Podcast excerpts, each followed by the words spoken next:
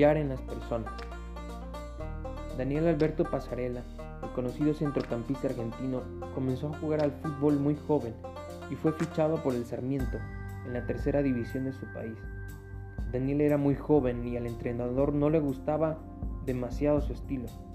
Aparentemente su carrera iba a terminar muy pronto, como la de muchos otros, pero llegó un entrenador nuevo, Raúl Hernández, y cuando le vio en el primer entrenamiento le dijo antes de irse a casa, usted va a jugar siempre, salvo que se lesione o le expulsen.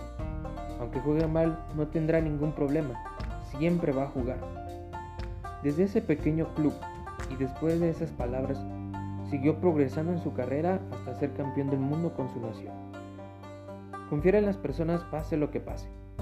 De eso trata la segunda carta del apóstol Pablo a los Corintios. Y no porque el escritor fuera alguien con un carácter excepcional, aunque sí lo era, sino porque había aprendido de la confianza que Dios tenía depositada en él. Dios se arriesgó por Pablo y lo sigue haciendo por cada uno de nosotros. Supongo que entiendes lo que estoy diciendo, porque Dios conoce el futuro, así que ya sabe lo que iba a ocurrir.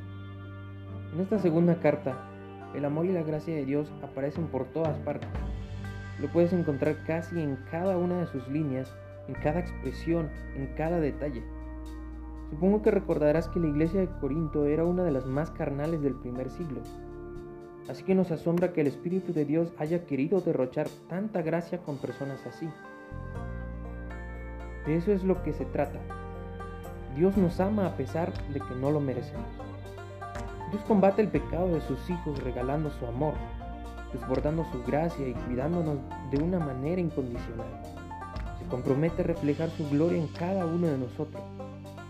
Hace brillar nuestra vida por medio de su Espíritu. Para nosotros es incomprensible, pero esa es su manera de tratarnos. Jamás somos tan necios como cuando nos alejamos de Él o cuando queremos vivir de una manera que le deshonra. No puedo leer la segunda carta a los Corintios sin admirar la gracia y el amor de Dios por mí. No quiero vivir un solo momento sin Él. El secreto. De modo que si alguno está en Cristo, nueva criatura es. Las cosas viejas pasaron. He aquí son hechas nuevas. Segunda de Corintios 5:17. Estamos confiando en personas que son nuevas. Dios está trabajando en sus vidas. Debemos tener paciencia y confiar. Los demás también tienen paciencia con nosotros. Oración.